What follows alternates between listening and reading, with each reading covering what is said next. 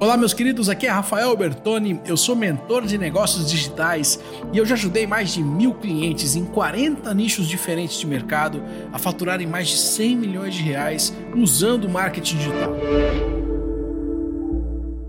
E nesse podcast eu vou ajudar você a fazer também a sua travessia com tudo aquilo que eu aprendi.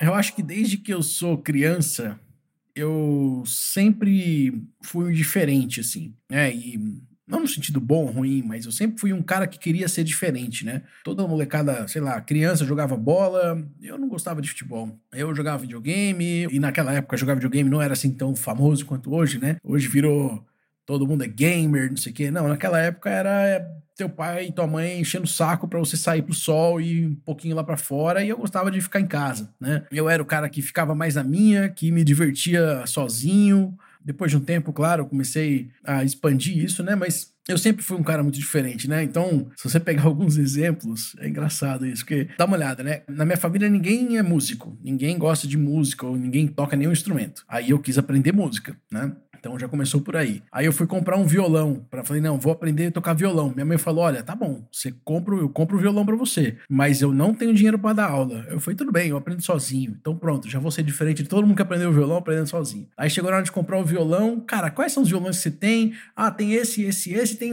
esse outro aqui que é de sete cordas. Eu falei: "Pô, tanto sete cordas. Por quê? Porque ele é diferente dos outros, eu quero um diferente", né? Então, desde sempre foi assim, né? Todo mundo queria entrar na faculdade, fazer engenharia de, sei lá, administração, um monte de outras coisas. Pelo menos tinham alguma ideia do que eles queriam fazer, ou pelo menos sabiam que queriam isso, né? E eu não fazia a menor ideia de para onde eu ia, né? Ou do que, que eu ia fazer. Tanto que eu, na época da escola, levava o violão para a escola. Eu, literalmente, no segundo, terceiro colegial, levava o violão. E, cara, lá era uma escola mais liberal, assim, né? Muitas vezes eu ficava fora da aula tocando violão, porque, putz, não tava com saco de assistir a aula. E não falo isso com orgulho, não, tá? Eu falo que na época não era uma coisa muito fácil de se fazer, mas eu não vinha muita opção, sabe? Aí, por exemplo, né? Todo mundo queria estudar física, né? Na escola, queria estudar para passar na matéria, para passar no vestibular. E aí o professor de física vinha falar de como funcionava a luz. Ah, cara, o que, que é a luz? A luz é onda, a luz é partícula. E eu viajava nas explicações dele e queria entender de fato, queria perguntar, mas cara, mas e a luz? Não sei o quê. E a galera, pô, cala a boca, deixa o saco, vai, já ensinou o exercício da luz, agora vamos pro outro, sabe assim? Então,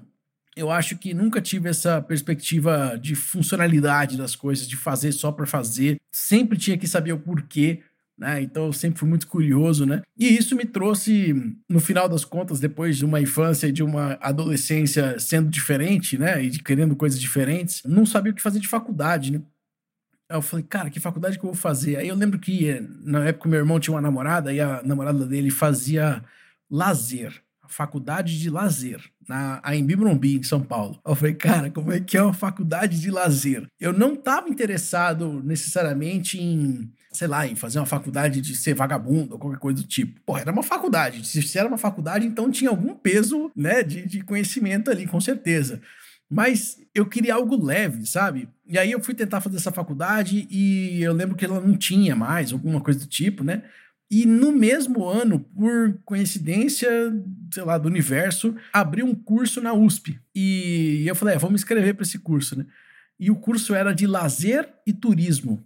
Né? Então, essa era a matéria, lazer e turismo. Eu lembro que meus professores da escola me zoavam pra caramba, porque, ai, vai fazer um curso de lazer e turismo, né? Amarelinha 1, amarelinha 2, né? Era só sacanagem. Só que para isso eu tinha que passar na USP, né?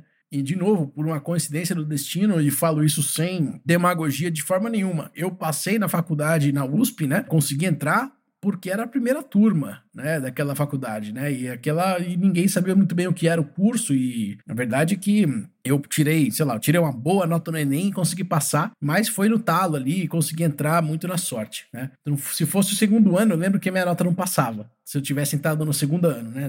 Como eu entrei no primeiro ano, eu consegui. E eu lembro, enfim, até hoje, quando as pessoas me perguntam, agora eu falo, mas quando as pessoas me perguntavam, falavam assim: Ei, Rafael, você faz, você fez faculdade? Fiz faculdade. Que faculdade você fez? Eu falo, fiz USP, né? Ah, mas e aí, que curso você fez na USP? Ah, não, eu fiz um curso de turismo. É, então a pessoa, ah, turismo e tal. Se a pessoa sabe um pouco mais, ela fazia a terceira pergunta, né? Mas, cara, turismo mesmo? Não, é lazer e turismo, né? Então, coisa é lazer e turismo. Enfim, então acho que isso diz um pouco de mim, porque, cara, eu sempre fui um cara diferente e continuo sendo. Na né? minha família não tem ninguém que criou negócios, ninguém virou empresário. Sei lá, por exemplo, outra coisa que aconteceu, né? Logo depois da faculdade, eu queria ter meu próprio negócio e não consegui e peguei minhas coisas e fui trabalhar num navio de garçom, né? Então fiquei lá seis meses embarcado num navio. Enfim, então acho que esse perfil de querer as coisas diferentes, de explorar possibilidades, de querer coisas novas, né? Enfim, cara, eu tenho uma lista infinita de coisas assim que eu quero ser diferente, né? Eu tenho um Fusca, por exemplo. Quem tem um Fusca, né? O meu Fusca, aliás, é diferente dos outros Fuscas, ele é um Fusca conversível.